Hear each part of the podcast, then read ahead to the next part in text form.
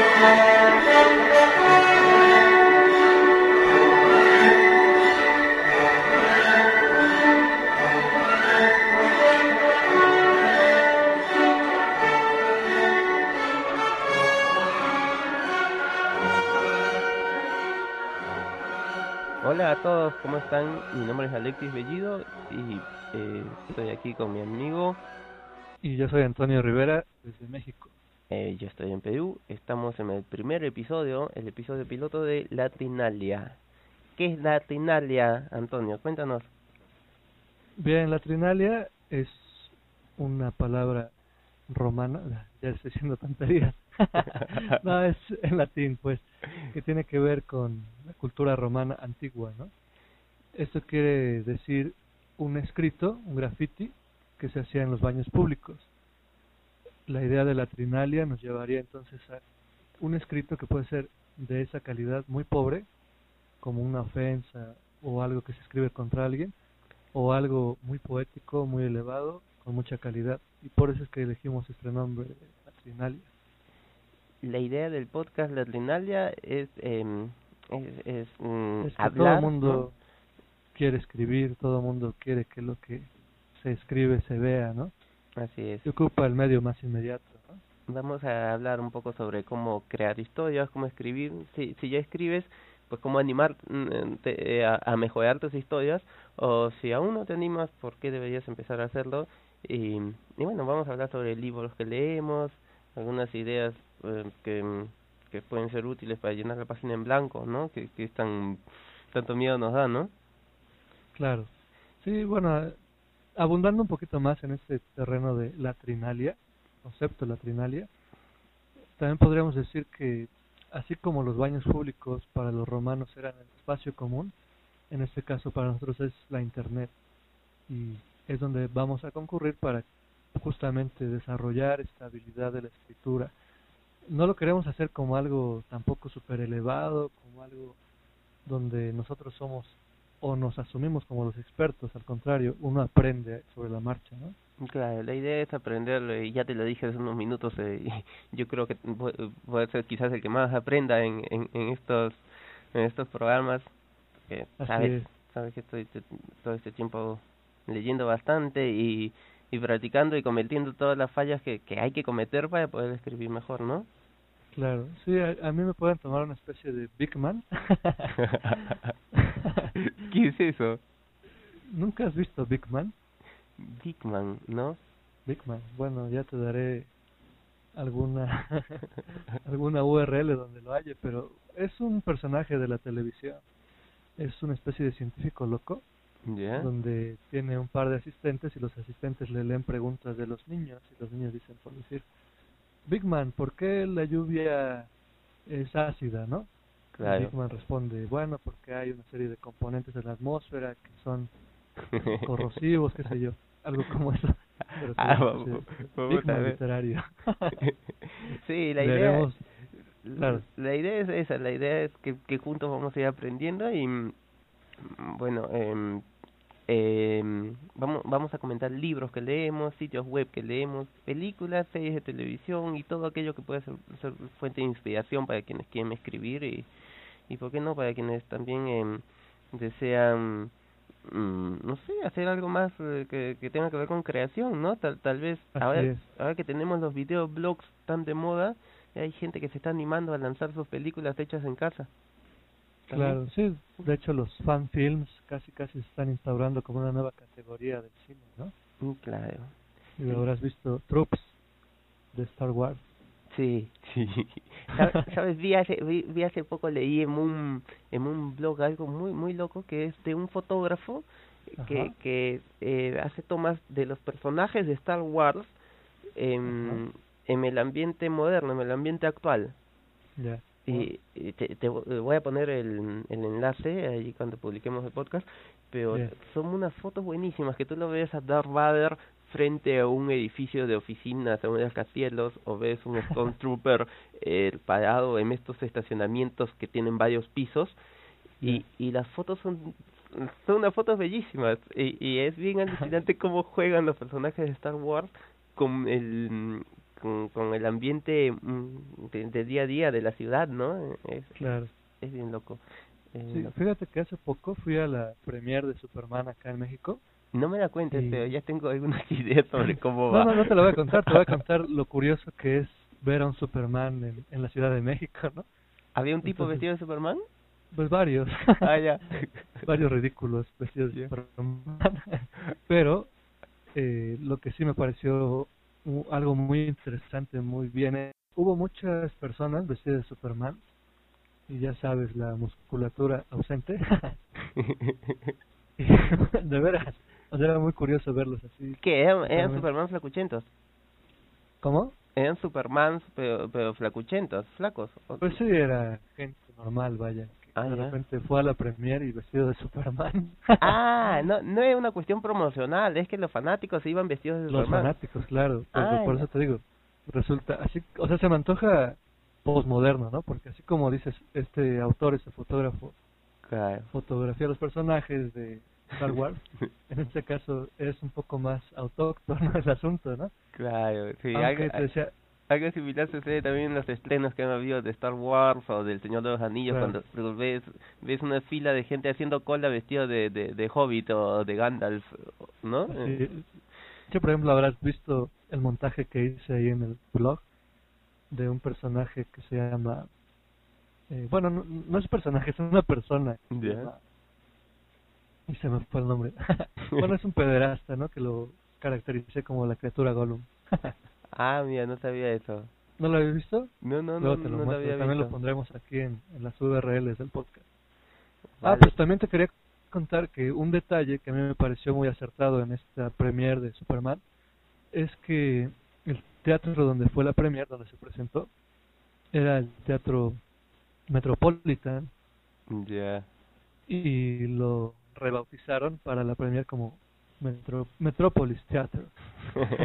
Entonces fue algo, o sea, una buena puntada. ¿no? ¿Y ha tenido pegada la, la película en México?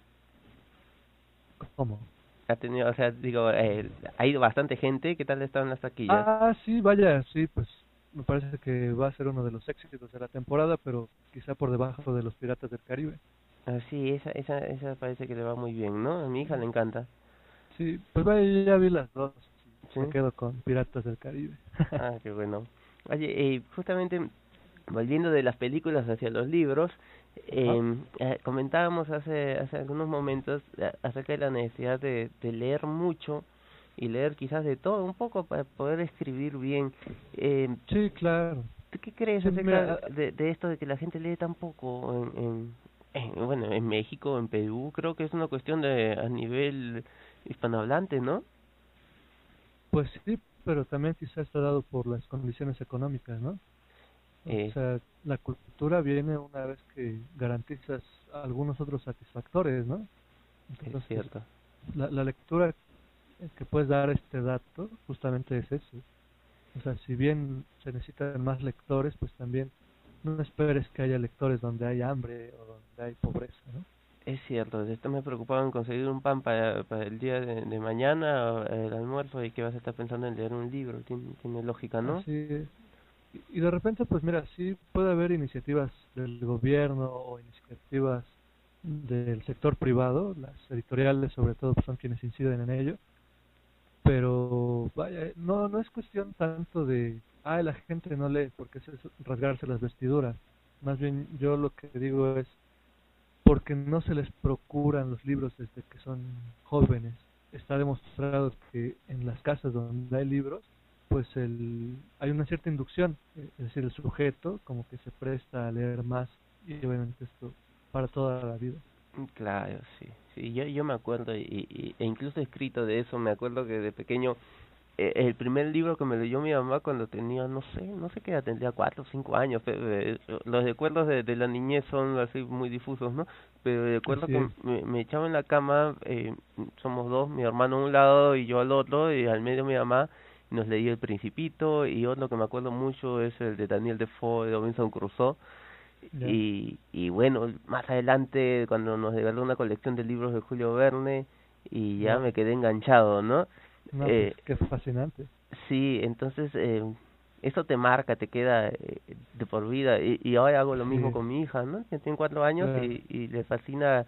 Todas las noches nos pide que nos echemos con ella unos minutos antes de dormir y le leemos algo. Y, y le compré hace ya muchos años, ya cumplí cinco, cuando cumplió un año creo que le compré un, su primer libro que es El Principito y que pienso leérselo completo. Fue el primer libro que me leyeron a mí, pienso que sea el primero que lea completo a mi hija, ¿no?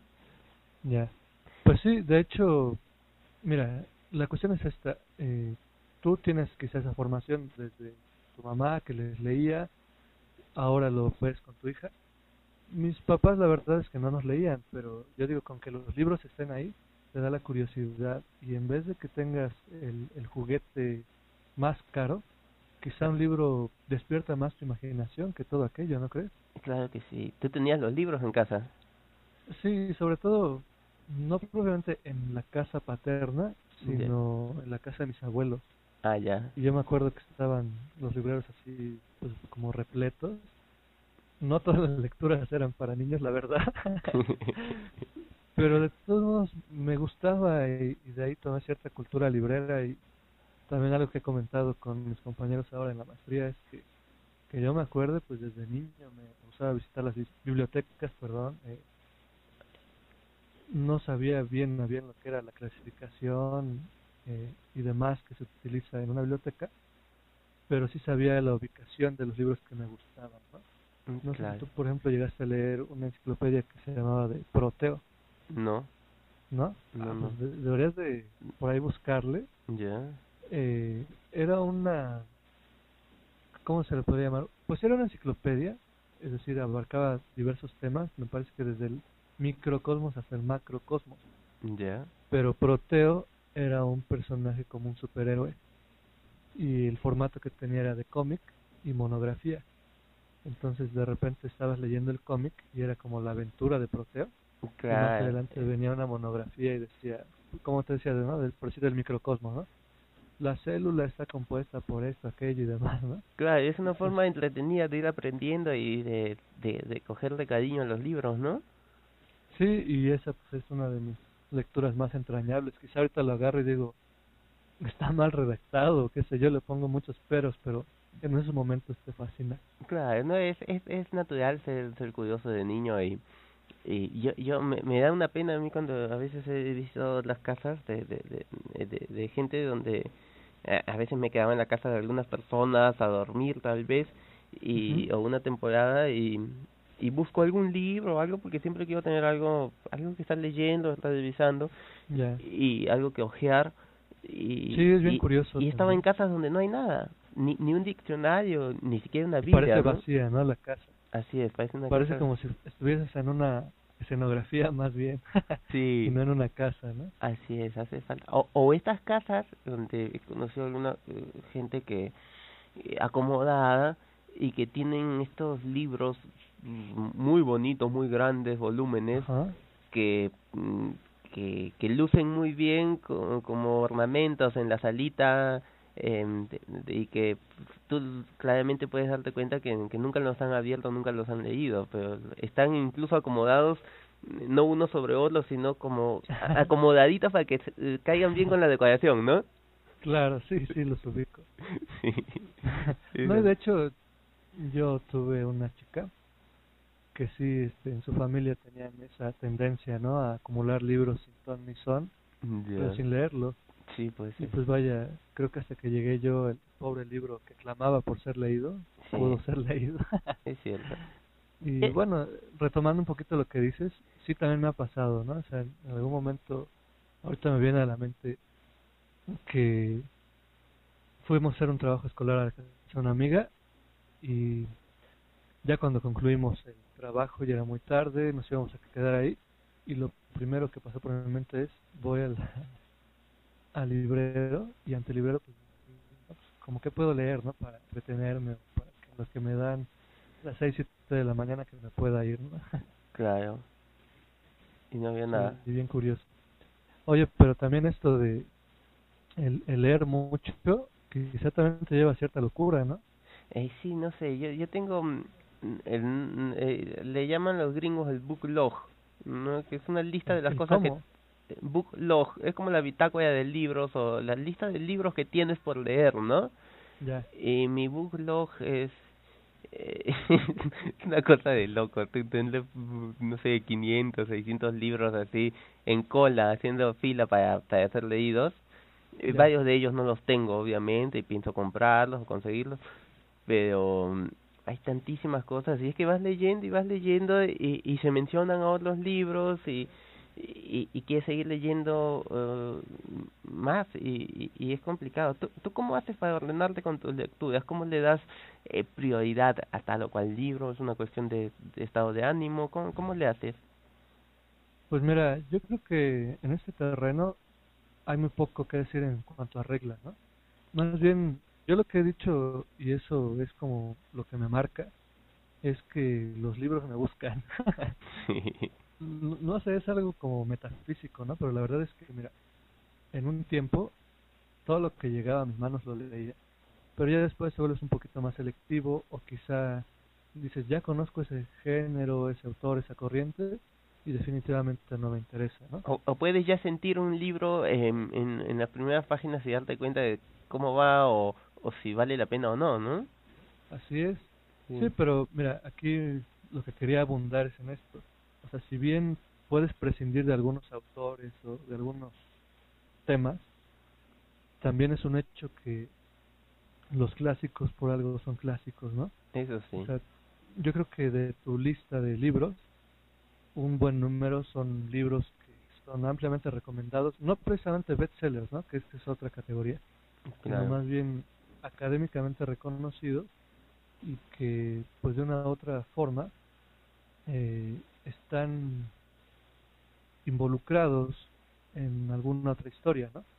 Sí, eh, y yo estoy, y yo, yo me puse a leer, no he terminado, el um, eh, Ulises de James Joyce Exactamente. y, es. y, y, y eso me llevó, eh, no pude continuar porque bueno, cuando empecé a leerlo hace algunos años mi inglés todavía le faltaba mucho. Y bueno, y el inglés que usa Joyce además es un inglés muy especial. Y, y, y es más, hace referencias una y otra vez a, a la Odisea, a obras eh, griegas. Y, y tengo entendido que cada capítulo de, de, de Ulises se corresponde, de Joyce se corresponde con cada capítulo de, de la Odisea de Homero. Entonces, eh, me fui a la Odisea de Homero y una vez en la Odisea de Homero que me conseguí un- una traducción, eh, nuevamente me di cuenta que mi inglés no estaba a la par y, y es más, para llegar a la Odisea tienes que llegar a la Iliada. Entonces, Así es.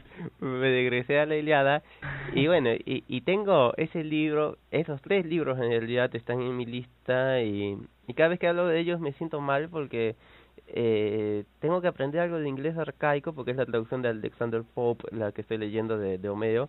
Es un poquito complicado y es más, eh, es poesía, ¿no? Es, es poesía, es un poema épico en inglés arcaico y es, es un poco para romperse la cabeza, pero ya es una cuestión de sacarse el clavo, ¿no? Claro, mira, pero por ejemplo esto de eh, la Iliada que menciona, Sí, en su momento fue la Biblia para los antiguos, claro. entonces de ahí su relevancia, ¿no? O sea, tú puedes decir, eh, no lo voy a leer porque ya está en un contexto muy desfasado o qué sé yo, ¿no? O muchos creen Pero que no. ya ya nos conocemos la historia, dicen, ¿no? Ya sabemos cómo Sí, termina. y- porque, digo, lo viste hace un par de años cuando salieron estas películas, sí fue hace un par de años, ¿no? Que salió Troya, ¿no? Con Brad Sí, Pitt. así es. O sea, todo el mundo creía saber lo que iba a ocurrir cuando en realidad sabían la historia casi en manera de sinopsis. ¿no? Sí, todo el mundo sabe eso, eh, muchas historias, ¿no? Incluyendo el Quijote a manera de sinopsis, ¿no? Así es. Mi- Mira, por ejemplo, otro caso muy especial, el Frankenstein. Sí. digo, Frankenstein era el doctor y no precisamente la criatura. La criatura me parece que ni siquiera nombre tenía. No tenía nombre, era la criatura. Y ha pasado como que el Frankenstein es el monstruo, ¿no? Sí. Digo, se, lo debemos a Hollywood también, ¿no? Así Sí, sí, las películas a veces hacen mucho daño. Eh, la, mm, la vez pasada estaba viendo una película en, que en en, en la traducción al español le pusieron eh, rescate en el tiempo. La original es ah, eh, Timeline. La original es Timeline de Michael Crichton, el mismo de la amenaza de Andrómeda, el mismo de Jurassic Park. Escribe muy bien el tipo, me, me gusta cómo escribe. Es ficción, es con, ¿no? con, varios toques tecnológicos y de sí. Pero el tema es que ver lo que hicieron con esta película, con la versión cinematográfica de la obra, de verdad me daba pena y, y, y varias, varias cositas las explicaban eh, tan superficialmente y yo creo que es un poquito como para que lo entienda el público promedio que asiste a los cines, ¿no? no claro. Eh, pero sí, hay, hay muy pocas obras que están apegadas fielmente al original o al espíritu de la obra, ¿no? Sí, pues. Por ahí me parece que El Señor de los Anillos es la excepción. Es, sí, eso te iba a decir. Pero en cuanto a, por decir, Isaac Asimov, habrás visto Yo Robot con Will Smith. Ah, es una pura basura, ¿no? Es una porquería lo, que hicieron. Eh, sí, no tiene ningún sentido. No tiene ningún sentido. Así es. Tú recordarás que ni siquiera existe el personaje de Will Smith en todo el libro, ¿no? no, eh, él no es Elijah Bailey, no, ni siquiera es Elijah Bailey, ¿no? Así es, no existe, por eso digo, claro. no hay no hay tal Will Smith. y, y la doctora Susan Clark. Exactamente. La doctora que, en los escritos de el doctor Asimov parece una general. Viene siendo una mujer casi frígida. Sí, o sea, una puritana, qué sé yo acá es súper sensual, ¿no? Así es. No, Un bombón de Hollywood. sí, Siempre va a haber ese riesgo, ¿no? Así es. Y ahora no malogran la, eh, la, historia en realidad, ¿no? Así es. Por ahí yo les haría una recomendación a quienes nos escuchan. Hay un libro de Italo Calvino que se llama ¿Por qué leer los clásicos? Y eso tiene que ver con lo que estamos mencionando, ¿no? Eh, muchas veces nos podemos hallar ante una obra que si conocemos la fuente o la inspiración, podemos apreciarla aún más. Claro yo creo que sería bien importante, ¿no? Digo, tú lo has mencionado ahorita con el Ulises de Joyce, pero hay muchas producciones, no solamente libros, sino también películas. Yo recuerdo una película, Son de Mar, donde el, personaje es española, de hecho, vaya por ahí tendremos que buscarlo para agregarlo aquí a, la redacción de la presentación de este podcast, pero eh, te decía, el personaje o uno de los protagonistas es un profesor de literatura y justamente pues, por ahí se llegan a hacer cierta, ciertos cruces intertextuales. ¿no? El, el, el, el, tema este de aprender de las películas y de, de sacar lo bueno de ellas también es muy importante, ¿no? Yo te estaba contando hace un, hace poco de esta serie que me gusta mucho de HBO, Los Sopranos, y, la forma como crean los personajes, como van hilando la historia, es me, parece asombrosa en realidad y cómo, cómo te cómo tú te pones de parte de un tipo que es un mafioso, que mata gente, que, te, que es un criminal, pero te, te, te, te, involucran tanto en la historia, te conectan en, en, en tantos niveles con el personaje que que tú empiezas a... Los policías son malos, Tony Soprano es el bueno, ¿no? sí, claro. Bueno, ahí es porque eh, es una especie de catarsis. ¿Sí conoces este término? Sí, claro que sí.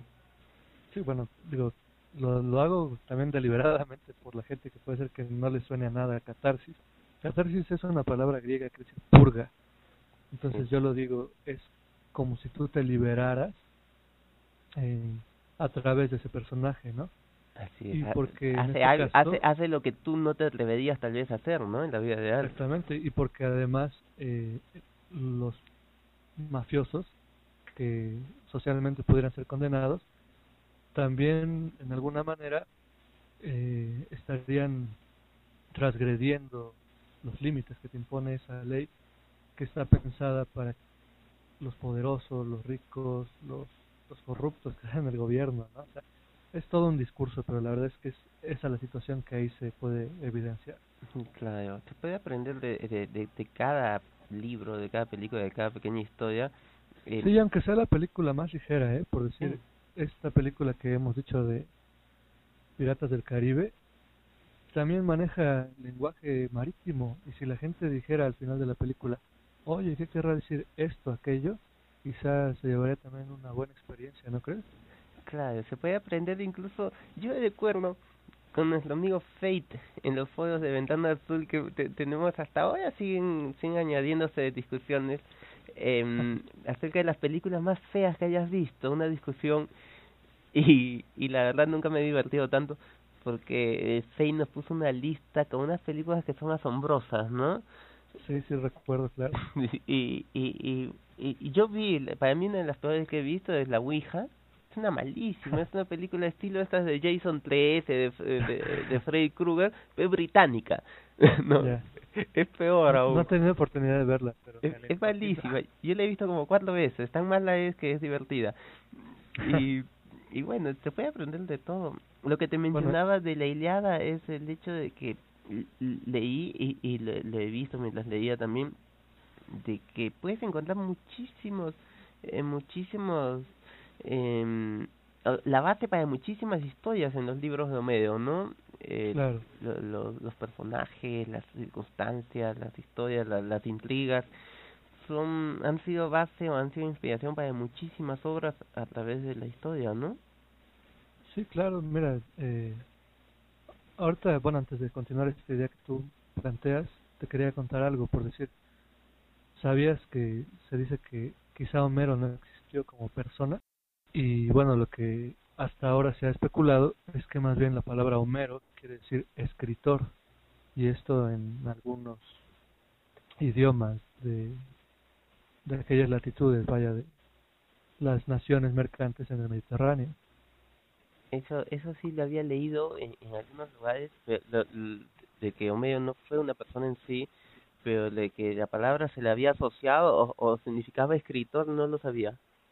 Sí, de hecho, tiene que ver un poquito con la maestría que estoy cursando, ¿no? Porque, pues justamente, bueno, para poner en contexto a nuestros escuchas, estoy estudiando una maestría que es maestría en gestión de la información. Nos remontamos en algún momento a la antigüedad clásica, incluso más atrás.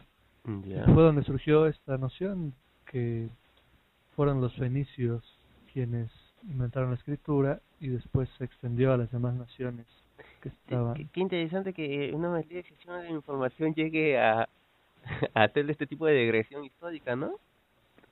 Pues sí, pero vaya, de hecho, es una necesidad también, eh, quizá hallarle un poquito del sabor a las cosas, ¿no? Claro. Me refiero a, puedes decir, gestión de la información y a partir de la década de los 50 y después los 80 las microcomputadoras, pero no es tal, ¿no? O sea, gestión de la información ha habido desde mucho tiempo atrás, quizá con otros nombres, ¿no?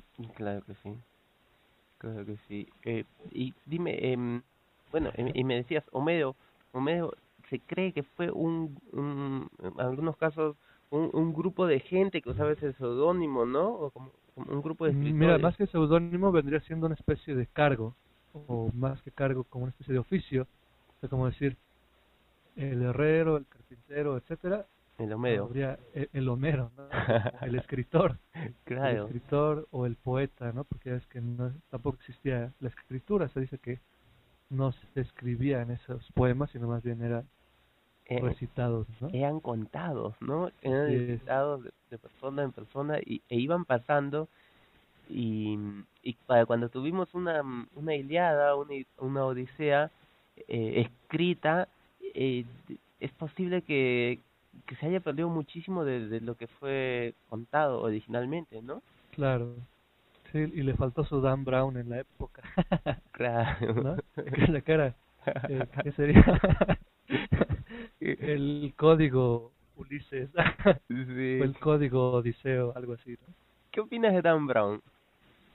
Eh, Mira, me parece que es así como hay películas blockbuster, es decir, películas taquilleras. Sí. En este caso, los bestsellers me dan mucho a desconfiar. Así. Y lo he leído por encimita, quizá estoy haciendo un juicio injusto porque estoy opinando sobre algo que no he leído, pero lo que leí no me gustó nada. Y yo me he leído cuatro libros de él. Y, ¿Sí? sí, eh, cuando mucho antes de que haya todo este boom, ¿ah? Ya, Eh, Empecé con Ángeles y Demonios, luego me leí eh, Código da Vinci. Iba a empezar Oye, al- ¿cuál es el, cuál es el primero? Ángeles y Demonios. Ya, Ángeles y Demonios es donde presentan al personaje, al protagonista de Overlandon. Eh, para los que no, no entienden, a Tom Hanks, donde te presentan a Tom Hanks. sí, como hace rato yo decía, a Will Smith, ¿no? sí. Entonces, eh, Ángeles y Demonios. y yo iba a empezar con el código da Vinci, eh, pero cuando yo tengo algo que siempre que eh, voy a leer un libro o, ver una película, si es una Ajá. secuela, en la segunda, tercera parte, me interesa saber siempre desde el origen, desde el principio, ¿no?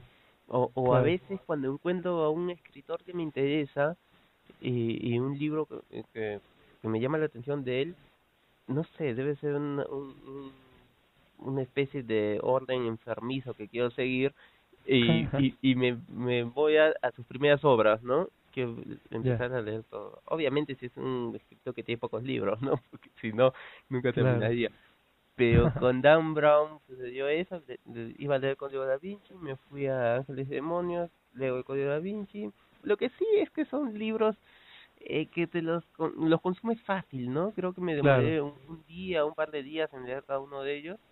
Luego leí Digital Fortress, que creo que le han puesto Fortaleza Digital en... Sí, la fortaleza digital. ¿no? Y la otra que leí es Deception Point, que es... eh, pero todos van en la misma línea, ¿no? O bien es Sí. un agente de la CIA o un agente de la Agencia de Seguridad, o en Deception Point es gente de la NASA, y, y siempre hay un malvado por ahí, ¿no? el, el albino te- es- tiene su correspondiente. En las otras historias tiene un otro otro tipo malo que eh, tiene otras características, pero sí es la misma línea, pero es el tipo de novela chicle goma, ¿no? Claro. Sí, Sí, y mira, yo te digo, alguna vez tuve entre mis manos tal libro, lo ojeaba, y no me gustó precisamente por eso, porque a mí me parece que en alguna medida en Estados Unidos se maneja mucho una forma de escribir que es casi como de un molde, ¿no? Así es. Tienes que partir de la descripción de la escena casi como si fuese un guion cinematográfico y después igual vas configurando el retrato del personaje, pero es como muy puntual, ¿no? Eh, sí, a veces, a veces, a, a veces el, el quedarse pegado a ese molde también le quita interés a las historias porque sabes, sabes ya por dónde se van a ir, ¿no? Claro, sí, sobre todo que, mira, en una novela, digo, no, no, no, no espero estarte vendiendo nada, ¿no? Pero lo que yo espero es que el personaje vaya madurando conforme la historia lo hace. Claro. En este caso, pues, no hay tal, ¿no? O sea, es un personaje, como se dice, unidimensional. Lo mencionaba Fate, que, bueno, para todos los que nos escuchan, es un compañero también de los foros en el Plan Azul. Él dice que son, o sea, el malo de Malolandia, ¿no? Así lo dice. Son unidimensionales, con un carácter muy predeterminado, de tal manera que no se salen de esos cajoncitos, ¿no? Así es. A mí siempre me gusta leer algo que sea en cierta forma em, desafiante, ¿no? Que te, que te saque Claro. cuadro. Y, y entre los que escritores que más me sacan de cuadros y, y que más disfruto está José Saramago.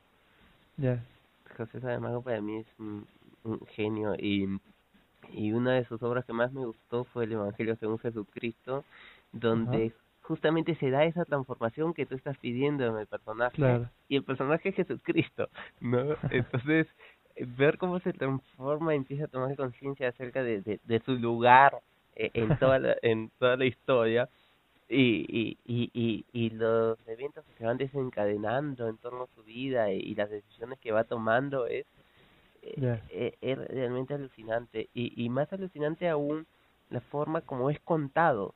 Eh, Saramago tiene esta peculiaridad que cuando uh, crea los diálogos lo hace de una manera como que como que si la vecina te estuviera chismeando, ¿no? es, es, es, es, es un estilo muy muy especial que tiene de, de, de contar las historias en, en ensayo sobre la ceguera también es algo muy muy, Así es. muy, muy bueno la forma eh, como como en esa novela se pasa toda la historia sin darle nombre a los personajes ¿eh? ¿has notado ese detallito? detallote No, no, no, vaya. Pero fíjate que lo que he escuchado, justamente ahorita que lo mencionas, es que es considerada su novela cumbre. Es, eh, sí, es buenísimo. Es, es una historia alucinante donde tienes al doctor, tienes a la esposa del doctor y tienes a la señora que la esposa del doctor le dijo no te preocupes, yo estoy a tu lado. y, y, y, y, aunque parezca broma, co- como en 20 partes de la novela, se defiende a esta señora, a esta mujer, que en cierta parte de la historia le dice a la esposa del doctor, la, la esposa del doctor le dice, no te preocupes, yo estoy a tu lado, ¿no? Cógete de mi brazo, estoy a tu lado. Y esa, debido a esa acción, Saramago se defiende a esta mujer de esa forma en todo el libro. No tiene un nombre, no dice, no le dice la mujer a la que ayudó, la mujer que estaba allí, no, es la, la mujer que la esposa del doctor le dijo no te preocupes, pues, tómate mi brazo y estoy a tu lado. Y, y aunque puede salir, sonar muy, sal, muy fuera de las reglas, la forma como Saramago eh, integra esto eh, en la historia es hasta natural. No, no, no, no suena jalado de los pelos y es, es realmente un tipo que se sale del molde y cuenta de unas historias que son de verdad para, para volverse loco, ¿no? Es muy bueno. Y, No, y aparte, y me cae bien porque la iglesia lo excomulgó. ese, es- ese es otro tema, creo que he dicho. Y, y, y, y que dice em, que de las personas de las que más aprendió en su vida han Ajá. sido sus abuelos, que eran granjeros analfabetos. Sí, de hecho, sí, No, alguien... Tú mismo me lo habrás contado, pero Tal vez. por ahí sí llegué a saberlo y pareció sorprendente. ¿no? Sí, es, es alucinante. Sí, Todos, también, todos decir tenemos una que- historia, ¿no? claro, decir que también él empezó a escribir ya muy grande. Sí. Sí Él, sabías esto, ¿no? él, él le pudo comprar su primer libro cuando tenía 15 años. ¿No? Cuando Así tenía es. 15 o 18, no recuerdo, pero muy, eh, digamos, ya en términos de, de lectores, ya empezó a leer de viejo, ¿no? Así es. Sí, Sí, pero para que la gente que nos escucha pues se dé cuenta que no hay una edad como para comenzar a leer, incluso para comenzar a escribir, ¿no crees? Claro que sí, claro que sí. Es, es, Así es. bueno, es tantas cosas sobre las que podemos hablar y, y tantas ideas que pueden venir a la, a la mente sobre cómo escribir, sobre qué escribir, que, que si tuvieras tú que darle mm, algunas ideas a quienes escuchan para mm, eh, poder crear historias, para poder escribir mejor si es que ya crean historias, ¿qué sugerirías? ¿Qué podrías dejar tú eh, como, como sugerencias, como tips que para aquel que quiere empezar a contar sus propias historias? Pues mira, yo creo que esta regla es fundamental no solo para la literatura, sino para toda creación. Lo que hay que hacer es estar muy atentos al contexto, es decir, muy atentos a la realidad. La realidad no está en los diarios, no está en la tele, no está en la internet, la realidad es una realidad concreta que puedes eh, tener apenas sales de tu casa, ¿no? Entonces, ese sería el consejo. Quizá hay muchos más que iremos compartiendo en este espacio, pero el básico es ese. Mira tu vida No con no otros ojos, tal vez, ¿no? Pues sí, claro. O sea, no esperes eh, decir historias grandilocuentes de personajes heroicos o personajes eh, ampliamente sufridos, qué sé yo. Más bien es salirte de tu casa, estar muy atento a lo que ocurre allá afuera y vas a hallar historias que contar, incluso algo que yo hago, y no sé si funciona esto como consejo, pero antes de escribir nada, te cuentas la historia a ti mismo, porque la historia tiene su propia morfología, es decir, no sé si caiga en un terreno metafísico, pero para mí es como lo que ocurre con Miguel Ángel. Bueno, hay una anécdota muy interesante de él que dice que mientras Miguel Ángel contemplaba un bloque de mármol, alguien le decía, ¿qué estás haciendo? Y él decía, estoy trabajando, estoy esculpiendo. y no estabas cincelando nada, ¿no? Pero en realidad se estaba trabajando con la materia, entendiendo esos espacios, ¿no? Que él tenía que, eh, pues, tallar o golpear para poder sacar a la piedad, ¿no? Y aquí es lo mismo. La historia puede estar allí cerca de ti, ¿no? El, yo leí hace sí. tiempo que este el escritor norteamericano William Faulkner, eh, una vez alguien le, le recomendó que, que para escribir, pues escriba sobre lo que él conoce, ¿no? Claro. Y, y, y el tipo nunca había salido de su pueblito, jamás había viajado ni nada, y, y la historia y la serie de novelas que creó fueron basadas en eso, en, en lo que él había vivido en su pueblo, en su historia, Ya. y es uno de los escritores junto a Fitzgerald y, y, y Hemingway, uno de los escritores norteamericanos más reconocidos, ¿no? Claro. Sí, y además aquí habría algo que en literatura se conoce como el color, es decir, si tú caracterizas a la gente que estás, eh, bueno, de la cual estás contando su historia, con todas sus maneras de decir, con todos sus regionalismos y demás, pues sale algo bien interesante, ¿no? Pues de ahí la universali- universalidad, perdón, de ciertas obras de la literatura contemporánea. Digo, eh, tú mencionabas hace poco a Gabo, ¿no? O sea, Sí, Gabo, ¿por qué triunfa? Pues porque tiene ese color en el lenguaje, ¿no? así es. Es algo que también tiene Saramago. En Saramago tú encuentras el col- ese color y de la gente común, de la gente que te puedes encontrar en, en la puerta de tu casa, en la esquina de la calle y que, que no suena... Tú sabes que no te vas a encontrar con Superman, que no te vas a encontrar con, con Han Solo en la esquina, ¿no? Claro. que, que, que, o, con Indiana Jones, ¿no? Aunque es. Indiana Jones ya es un paso más allá y, y luego cuando hablemos acerca de caracterización, cómo crear los personajes y no hacerlos tan perfectos que parezcan ya fantasiosos, y ya, ya tocaremos eso- esos temas y pero bueno, entonces. Lo dejaremos en el tintero virtual. así es, tenemos esto por hoy, ha sido el primer eh, episodio de ¿cómo se llamaba? de la trinalia. Ya le pondremos como un eslogan, ¿no, compadre? Para que Sí. todo el mundo se motive. Sí, sí, hay que buscarle un eslogan. Tú, eres- tú eres el hombre que no, no encuentra esos detalles históricos y, y, y, y súper escondidos, así que espero que salgas con algo en estos días. Eh, Muy bien. Listo. Entonces, eh, un gusto, Antonio.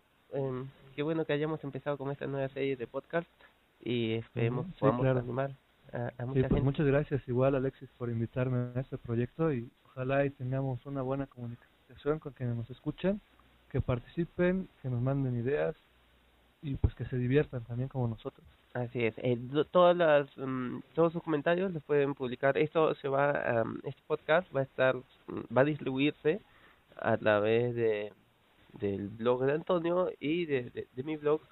Eh, así que allí vamos a poder encontrar em, espacio para, para dejar sus comentarios, para enviarnos un email y quién sabe, tal vez eh, sus comentarios eh, por audio eh, como un archivo adjunto a un mensaje y, y, y para conversar con nosotros también ser parte de la conversación, que de, de eso se trata, ¿no? Así es, y todos serán bien recibidos. Perfecto, hasta el siguiente episodio de La muchas gracias y hasta luego. Bien, chao.